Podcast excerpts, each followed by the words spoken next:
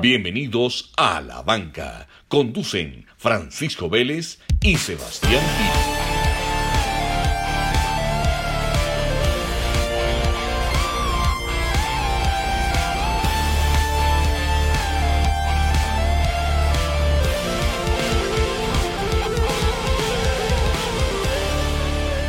Sebas, ¿cómo vamos?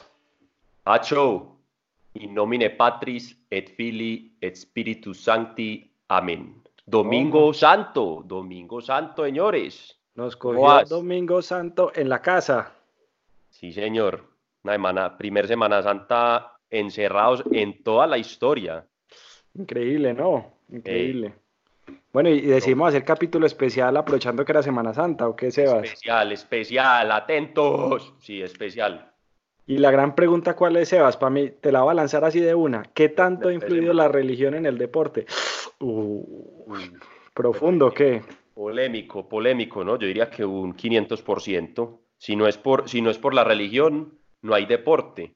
Y, y viceversa, y en el sentido contrario. Ya lo vamos a ver, ya lo vamos a descubrir. Es que yo creo que la pregunta trasciende. Casi que uno dice, ¿qué tanto ha influido la religión en la historia? Y como vos decís, ha influido completamente. Y en el deporte, pues ni decirlo. Bueno, Sebas, arranquemos.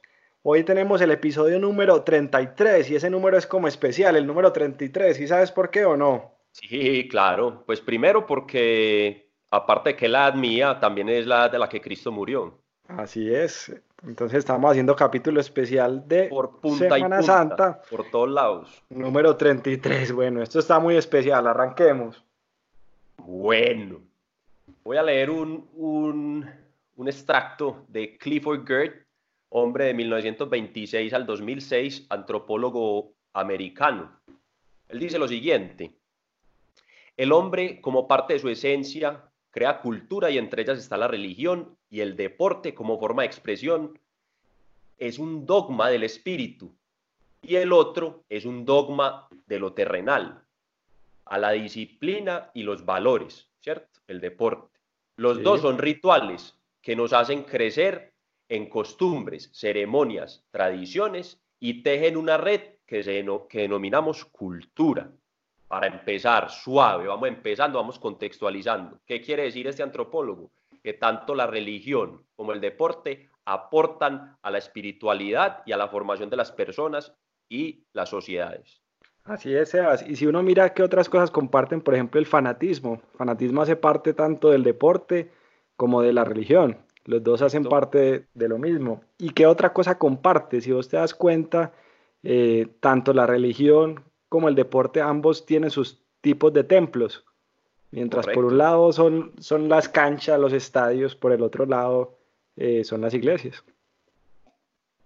Correcto, no, no es que me haya quedado callado, sino que está aquí tomándome un traguito para poder contar lo siguiente. Ya como vos mencionas el tema de templos, entonces vamos, vamos muy alineados, vamos a hablar sobre los orígenes de la religión en el deporte. Entonces, vamos a empezar, vamos a partir de que la religión es un tema muy amplio, ¿cierto? No necesariamente es católica, como la mayoría probablemente de nuestros oyentes lo sean, ¿cierto? Católicos, cristianos, un solo Dios, pero la religión puede ser pagana también. Los deportes empiezan en el paganismo, empieza en los antiguos dioses griegos. Urano y Gaia eran, eran, eh, crean a los titanes. Eh, entre ellos, Cronos eh, y su esposa Rea tienen a, Zeus y a Hera. Ahí ya para todo el mundo es común la, el linaje de estos dioses, Zeus y Hera y los antiguos olímpicos que datan del año 76 a.C., era una fiesta a la diosa de la fertilidad, que era la esposa de Zeus y a la misma vez su hermana, o sea, esto era un incesto entre dioses, era un incesto entre dioses. Esos olímpicos fueron creados en el 776 a.C. como una fiesta a la fertilidad de Hera, la esposa de Zeus, repito. Con la llegada del cristianismo, los juegos desaparecen, Recordemos que hay un emperador eh, romano que impone el cristianismo eh, sobre Roma y estos juegos desaparecen como se conocían en el momento. ¿De qué? Entonces me van a decir, hombre, pero ¿cómo así? Entonces en la época eso que había, no, pues eran carreras a caballo, eh, carruajes, carreras, pues ya había el trote, pues el trote sí ha existido siempre, natación, ya la natación, pues obviamente aguas abiertas, bueno, y era muy, era digamos un 70% rituales a los dioses y un 30% actividades físicas. Ah, bueno, y el más antiguo de todos, la lucha libre, o sea, la lucha grecorromana, la que se son en, en trusita y se tiran al piso, en la época pues obviamente casi que desnudos. Eh, esto empezó ¿dónde? Obviamente porque es llamado Olímpicos, la ciudad de Olimpia, que en ese momento pues ya obviamente quedó en ruinas por un terremoto y Olimpia, para que se ubiquen, queda en la península griega de, los, de, la, eh, de la Peloponese, la península Peloponese. Allí tiene su origen los olímpicos. Estamos hablando que la religión comienza unos juegos deportivos en el año 776 antes de Cristo. Así es, así es, Sebas. Qué buena información, qué buena información. ¿Y qué pasó con el deporte después, Sebas? Porque acá hay unas épocas inclusive donde la religión toma mucha relevancia, que es por ejemplo la Edad Media. Si recordamos en la época, y ahí me estoy yendo mucho más adelante, en la Edad Media casi que la historia que conocemos fue escrita únicamente por la iglesia y ahí había dos tipos de deporte, los deportes que eran de la nobleza, que eran sobre todo los deportes que tenían que ver con preparación para la guerra, donde estaban las justas, todo lo que tuviera que ver con cacería, y estaban los deportes para el pueblo, donde tenían, digamos, ya mucho que ver eh, juegos con pelotas, con raquetas, con piedras. Esa fue una, una, época que, digamos que todos esos deportes olímpicos que nacieron en la época de los griegos, eh, pues se vieron minimizados y el, y el, y el deporte cambió a algo, algo muy diferente y eran eh, deportes más asociados a, a, como lo decía, deportes de la guerra. Sí. La pregunta es, Sebas, ¿Cómo, cómo, cómo crees que eso moldea el tema del fanatismo? Porque si vos, si vos te pones a pensar el fanatismo en la época eh, griega alrededor de los deportes y, y, pasas, por ejemplo, el medioevo, al final los, los, los, fanáticos o los hinchas eh, es, algo que nunca ha cambiado. No sé vos cómo lo ves. Yo creo, yo creo Pacho, que, que la, la, pregunta es profunda, profunda y, y se podría quedar uno casi que todo el episodio hablando solo de ese tema. Yo creo que el fanatismo deriva de una necesidad básica del hombre, que es uno de los campos que todos conocemos, que es la espiritualidad, ¿cierto? hay unas necesidades básicas en, el, en el, hombre como, como ser eh, filosófico y una de esas es la espiritualidad.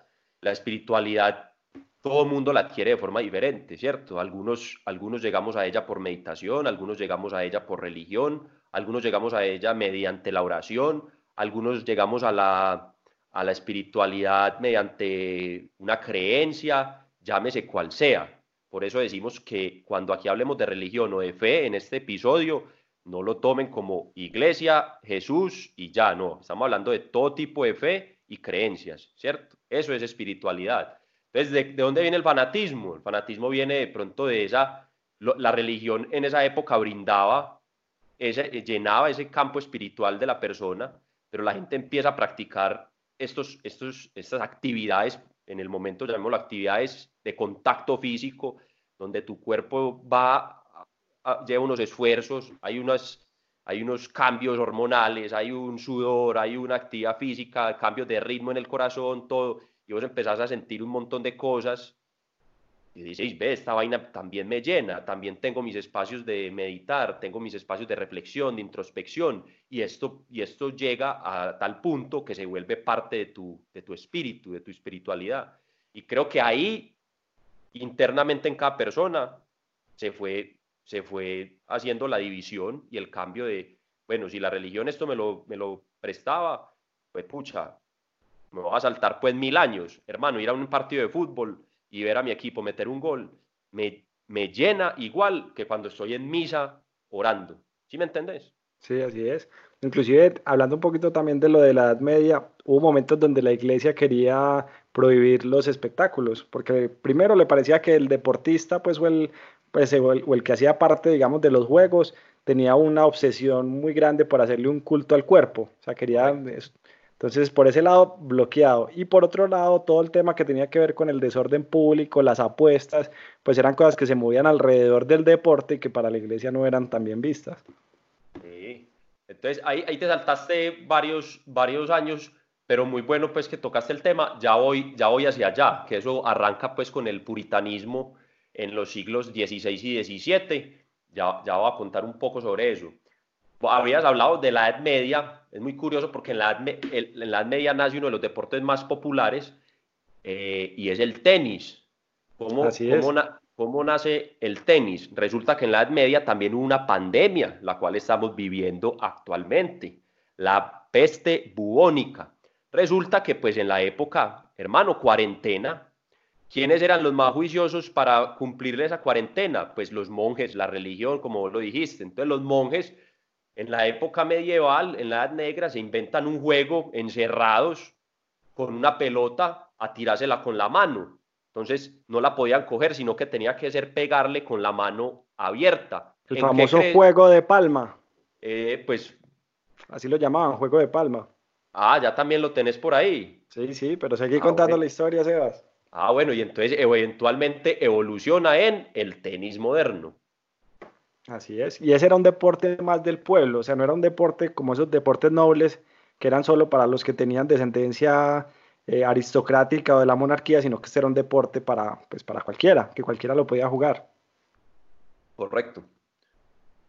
historia interesante esa, ok. Los orígenes del... Esa me sorprendió. ¿Sabes cuál otro eh, tiene orígenes en, época, en esa época? El ajedrez. Que hay muchas teorías de dónde se, se creó el ajedrez. Algunos dicen que llegó... Es uno misterioso. Sí, algunos dicen que se creó en la India y llegó a Europa precisamente en la época de la Edad Media. Eh, y el ajedrez es de esos deportes, son de los deportes pues, más milenarios que tenemos. Eh, y, digamos que hay una historia muy famosa, Seba, no sé si la has escuchado, se llama La leyenda de los granos de trigo. No, señor. ¿La has escuchado? No. Te la, te la cuento muy rápido. Un rey en una guerra estaba abatido por la muerte de su hijo, estaba muy triste y un joven le enseñó, le enseñó el ajedrez, le mostró el ajedrez y con el ajedrez le demostró que algunas veces hay que hacer sacrificios para ganar la guerra. El rey, obviamente muy agradecido por estas enseñanzas, le dice al joven, vení, te voy a dar una recompensa, lo que vos quieras, decime qué querés y yo te lo doy. El joven le dijo, bueno, lo que te va a pedir es muy sencillo. Ah. por cada casilla del tablero de ajedrez, quiero que en la primera casilla me des un grano de trigo. En la segunda casilla quiero que me des dos granos de trigo. En la tercera casilla quiero que me des cuatro. O sea, fue multiplicando por dos el, número de gramos, y, de granos, perdón. y, el, y el rey le dijo, bueno, eso se ve como muy sencillo y aceptó la recompensa. Cuando hicieron la cuenta con el número ya de, casillas total que tiene un tablero de ajedrez, se dieron cuenta que no había suficiente trigo en el mundo para poder pagarle al joven. Y así termina la leyenda de los granos de trigo. Historia también para los amantes del cálculo, pues te digo. Así para es. Que, para que hagan la cuenta. Para que hagan la matemática de una vez. Para que hagan la matemática y nos manden cuántos granos de trigo son.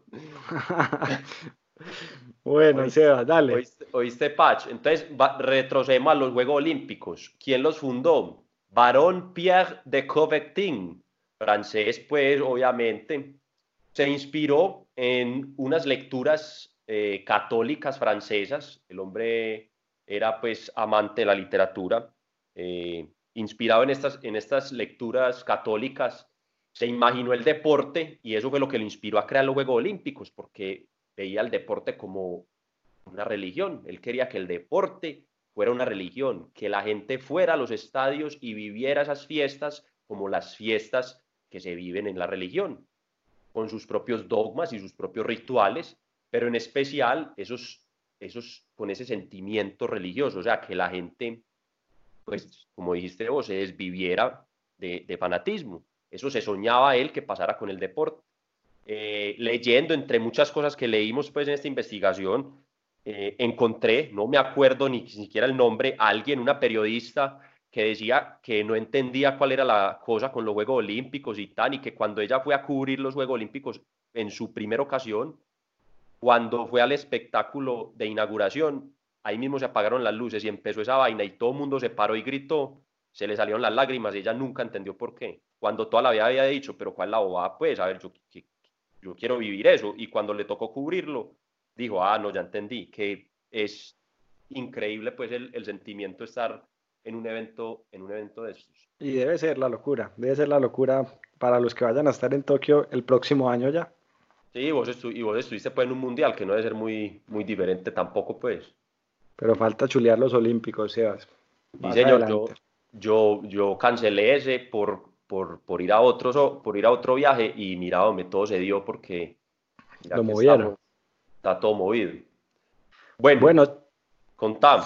Te cuento que más viendo el tema de, de religión y, y, de deporte que me encontré, hay un clásico, un derby, que es el derby, pues que yo lo llamé el derby religioso, que no ah. sé si lo conoces, si es el partido entre, lo, entre los Celtic y los Rangers en Escocia.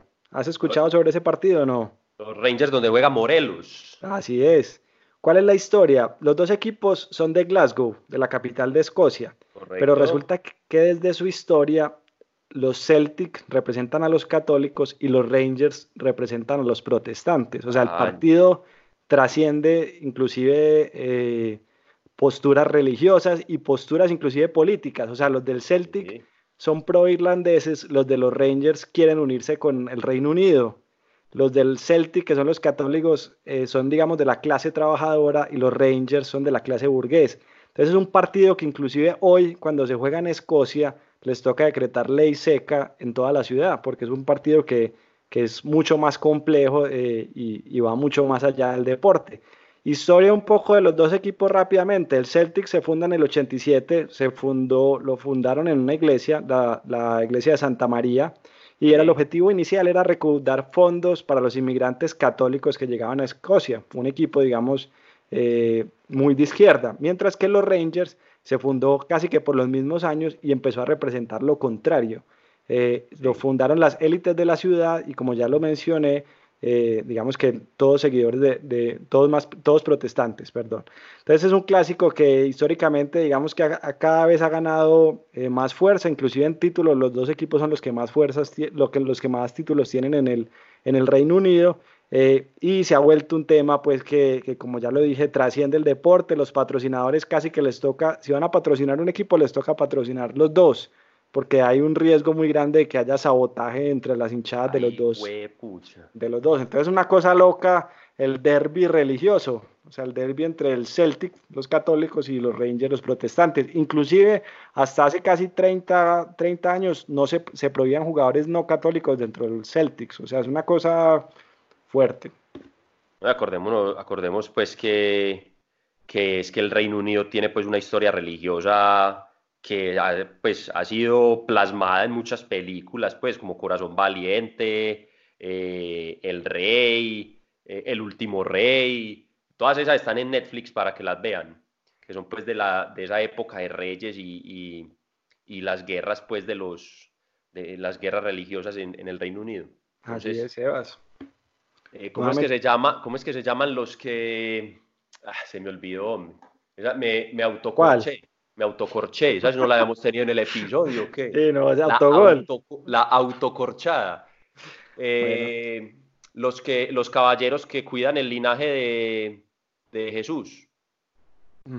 Los templarios, los templarios, los templarios, tranquilo, tranquilo muchacho y no me tocó buscar. Bueno, vamos, vamos a salir, vamos a, vamos a salir pues de las cosas viejas. La primera descripción, la descripción más antigua que se tiene de algún tipo de juegos eh, son unas, unas, competencias fúnebres que se leen en la Iliada de Homero, eh, en lo que el poeta en torno al año 700 antes de Cristo describe como juegos organizados por Aquiles en honor a su amigo Patroclo, esos juegos datarían hacia 1225 antes de Cristo, eh, que es la fecha de la caída de Troya. Y como dije pues anteriormente, pues aunque la Iliada solo se compuso hasta el año 700 después de Cristo, pero esa es la, esa es la descripción o la, o la mención que se tiene de algún tipo de evento deportivo más antiguo. Está en la Iliada. Para los amantes de la literatura, ahí queda pues el, el dato para salir de lo más viejo, ya vamos a lo, ya a lo, a lo más reciente. A, a lo más reciente, porque vamos a enlazar el tema pues de los, de los protestantes. ¿Tenés algo más pacho o me despacho? Ah, Des... Despachate que lo mío ya es más reciente. A ver, jugar. Bueno, entonces vos, estás hablando de los, de los protestantes. De ahí sale pues el puritanismo en los siglos XVI y XVII. Eh, lo que tratan de hacer es, como su nombre lo dice, de purificar la iglesia romana.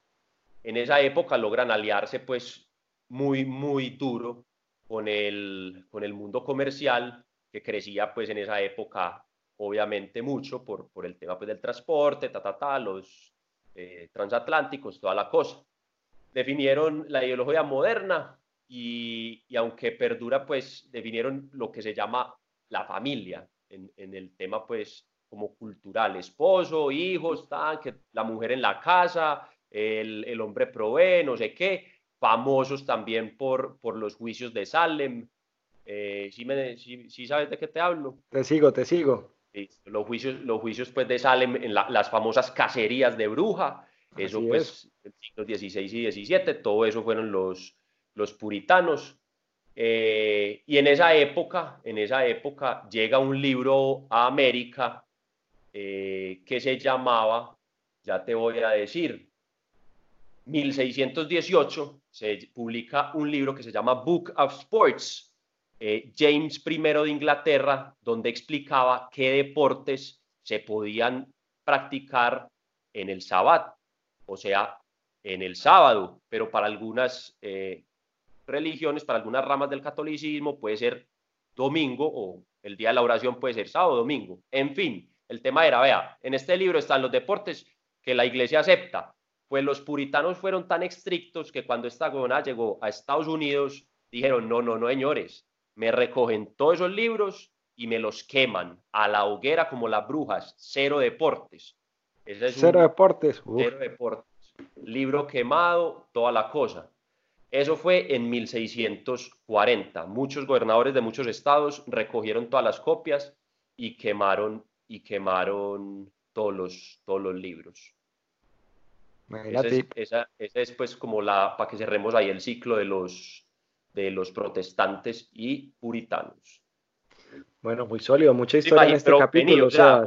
mira como el mundo era de, teso, que eso es, eso es, lo que hacemos aquí en la banca, filosofar. ¿Vos te imaginas que en este momento, con todo lo que hay, todos los medios y como todo el mundo ver, que en un día digan, bueno, alocución, alocución presidencial, acaba de llegar al país el libro XXX tales tales. Vamos a recoger todas sus copias en las librerías y se van a quemar.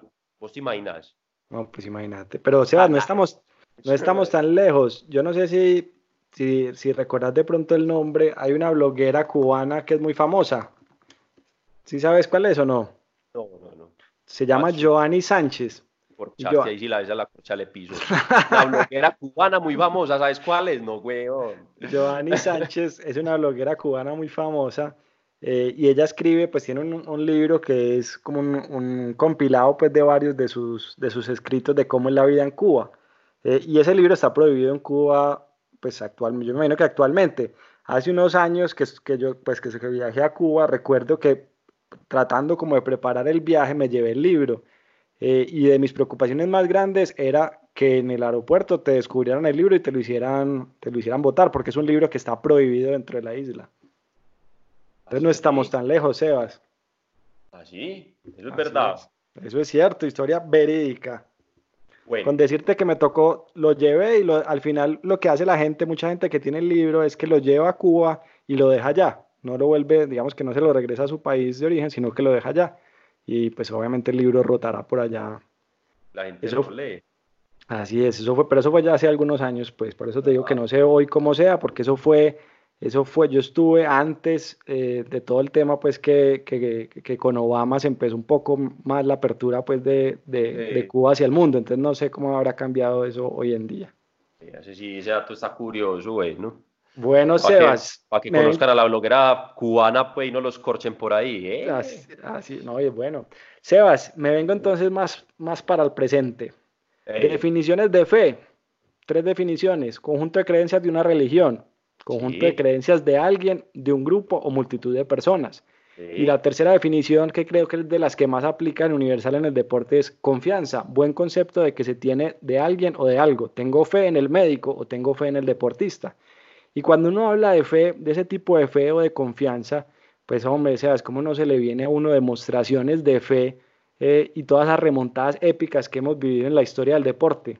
Bueno, antes de que vayas a eso, porque se, yo ya iba para el tema de las prácticas, entonces para que estemos los dos en la misma, en la misma sintonía. Complemento a las definiciones de fe algo que dice Harry Edwards en 1973, sociólogo americano. Él analiza la eterna frase, hombre, es que el deporte es una religión. ¿Cuántas veces no hemos oído sobre una mesa esa frase? Así es. Si bien existe entre, mucho, entre los dos similitudes, porque hay aspectos sociales y culturales como la movilización de masas, vemos que todo el mundo se desplaza para la iglesia, para los estadios, ta, ta, ta. elevación de deidades, Ronaldo, Messi, Dios, Maradona, símbolos, estatuas, vemos que hay estatuas de santos, de deportistas, cánticos, tenemos cánticos para los dos, religión y deporte, procesiones e incluso dogmas creados por deportistas y entrenamientos a lo largo de la historia que la gente sigue a ciegas. Entonces el deporte, dice este hombre, Harry Edwards, no termina siendo más que un vehículo donde las personas canalizan su fe, como lo acabaste de decir, y la potencializan, sea esta fe personal, como lo acabaste de decir, una de las descripciones, agnósticos, ateos, creo en lo que sea, o en sus divinidades. Hombre, tengo fe en X y X, en mis antepasados, en mi primo que murió, en la Virgen María, tan. Entonces, seguimos. Pacho. Entonces, Sebas, demos, espectacular ese complemento. Demostraciones de fe. ¿Qué me decís de la final de Champions del 99, donde el Bayern ganaba 1 a 0, minuto 90, y en el 90 más 1 gol de Sheringham, y en el 90 más 2 gol de Solskjaer para que el Manchester United saliera campeón? ¿Te acordás de esa final? Sí, claro. Demostración de fe pura. ¿O qué me decís? Aquí tengo otros casitos. Super Bowl 51, que los Patriots perdían 28 a 3 en el tercer cuarto. Al final terminaron empatando, se fueron a tiempo extra y ganaron 34 a 28. ¿Te acordás? Eso fue hace poco. Y ese fue, muy, ese fue lo más épicos, muy bueno. Y para no ir tan lejos, bueno, ¿te acordás del Barça cuando que perdió el Barça que... todos los del Liverpool. Todos los del Liverpool y el Barça también con el PSG que le dio vuelta un 4 a 0, el del Liverpool que le dio vuelta al 3-0 del, del, Barça. La final, la final Liverpool-Milan. El milagro de el milagro de Istambul, que perdía 3 a 0 en el primer tiempo. Señor. Y por acá tengo uno de 2004, Sebas, eh, en las finales de conferencia en béisbol, que los Rojas perdían con los Yankees 3 a 0 y estaban en el último inning para perder el para quedar 4 a 0, iban perdiendo, alcanzaron a darle la vuelta al partido y poquito a poquito empezaron a, remontar. 3-1, 3-2, 3-3 y 4-3 para avanzar a la Serie Mundial. Una remontada épica en el 2004 para los que lo recuerden también. Puras demostraciones de fe. Ah, pucha. Oíste, ese de béisbol ahí para un amigo que pide mucho tema de béisbol. Bueno, pero esas demostraciones de fe, Pacho, llegan por medio de unas prácticas. ¿Cuáles prácticas hemos visto en el deporte, cierto? Entonces vemos deportistas que se dan la bendición o se persinan, como se dice vulgarmente. Oraciones posteriores, entonces la gente gana o así pierdan, se reúnen y vuelven y oran. Hay, hay equipos que llevan eh, padres o llevan eh, ministros. Y ahí tengo una historia, Sebas. ¿Me dejas ahí?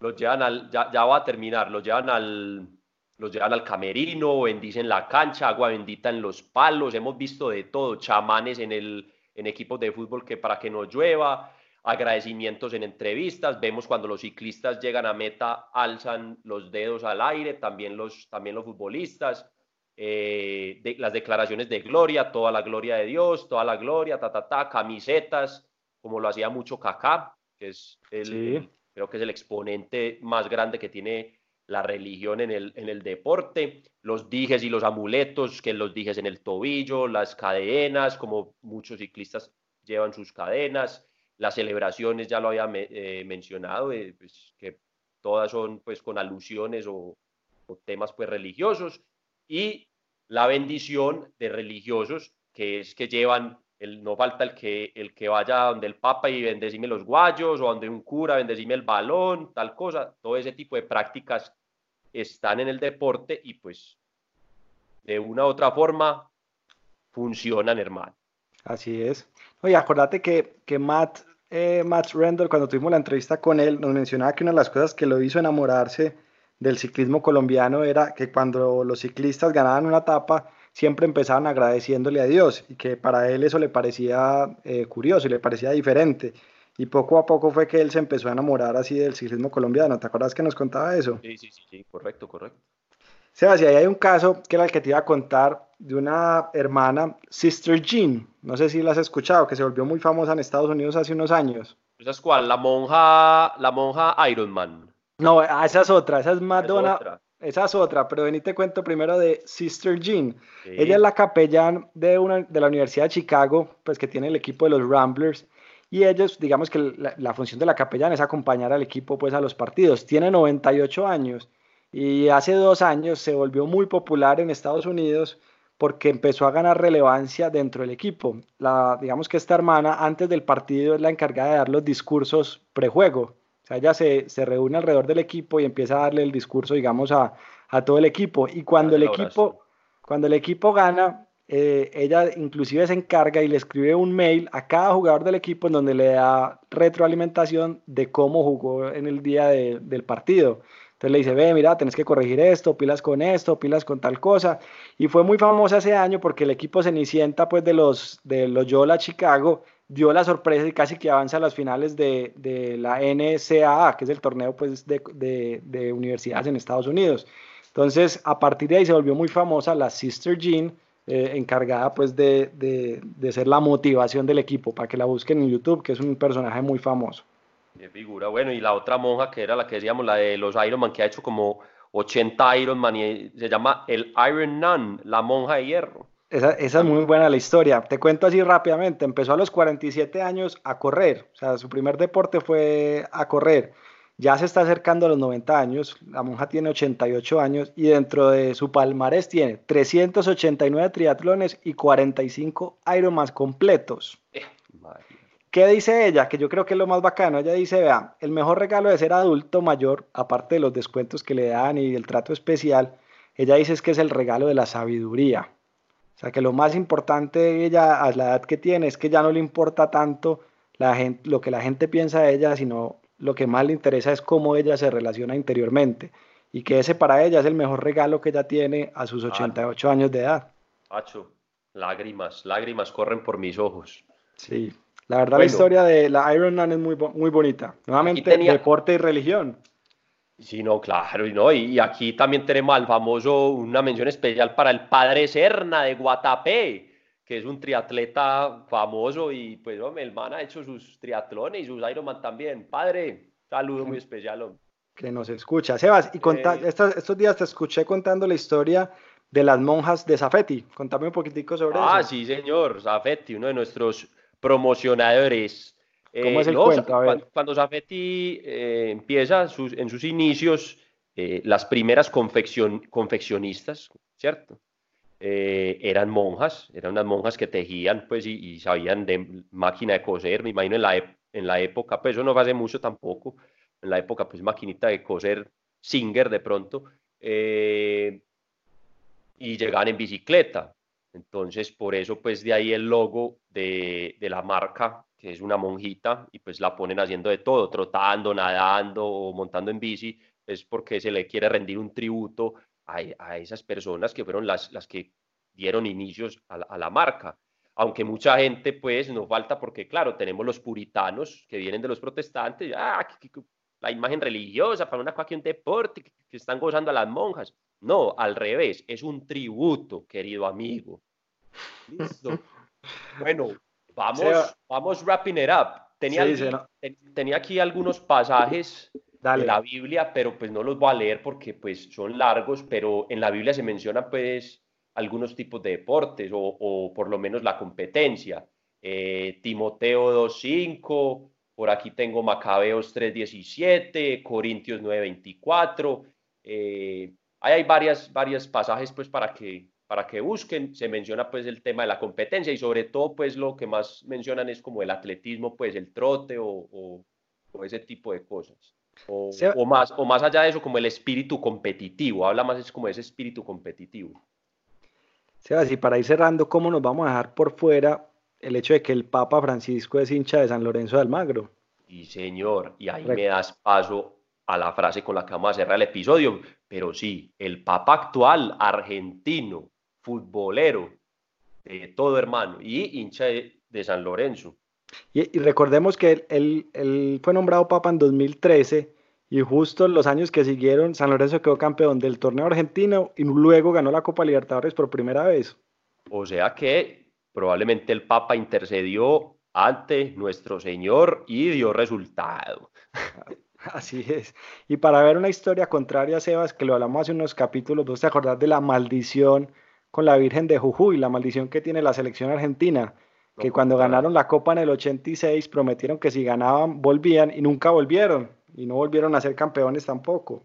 Ah, hay que, ahí están, ahí la están pagando. Ahí la están pagando. Bueno, Sebas. Bueno, vamos a cerrar con actualidad. El Papa, el Papa, Francisco, el 28 de septiembre del 2019, recibe, bueno, vamos a, vamos a, primero vamos a decir una cosa, pues aquí. Los Juegos Olímpicos, los Juegos Olímpicos no siempre fueron bien vistos, ¿cierto?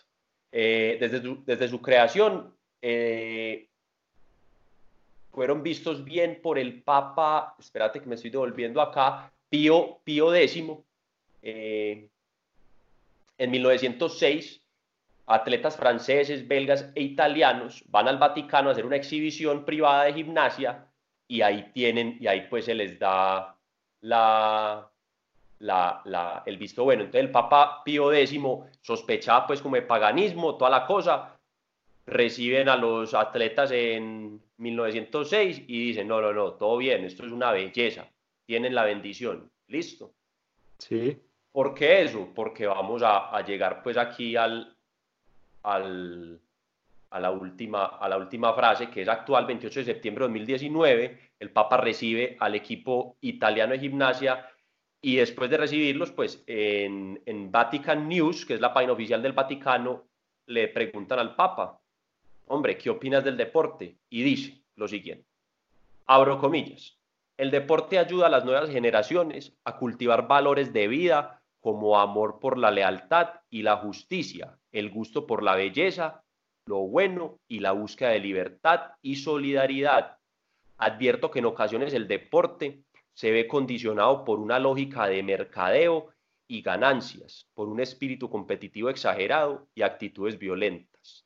Sabiendo sobre estos aspectos negativos, los atletas animados por una fe cristiana pueden ser testigos del poder humano del Evangelio incluso en el deporte, y así contribuir a crear una sociedad más fraternal. Vivan en el deporte con lealtad y un espíritu competitivo saludable. Esto les ayudará a afrontar los retos en la vida con coraje y honestidad, con alegría y serenidad en el futuro. Amén. Mm, muy claro, Sebas. Sólido, sólido el Papa con respecto a lo que es el deporte, hermano, sólido. Impresionante. Entonces, para responder la pregunta que poníamos al principio, ¿qué tanto ha influido la religión en el deporte? Yo creo que está muy claro, Sebas. 100%. Es impresionante. Bueno, aprendí mucho escuchándote, Sebas. Muchas gracias de verdad. Pacho, un abrazo y felices Pascua, hermano. Igualmente, un abrazo. Chao, chao.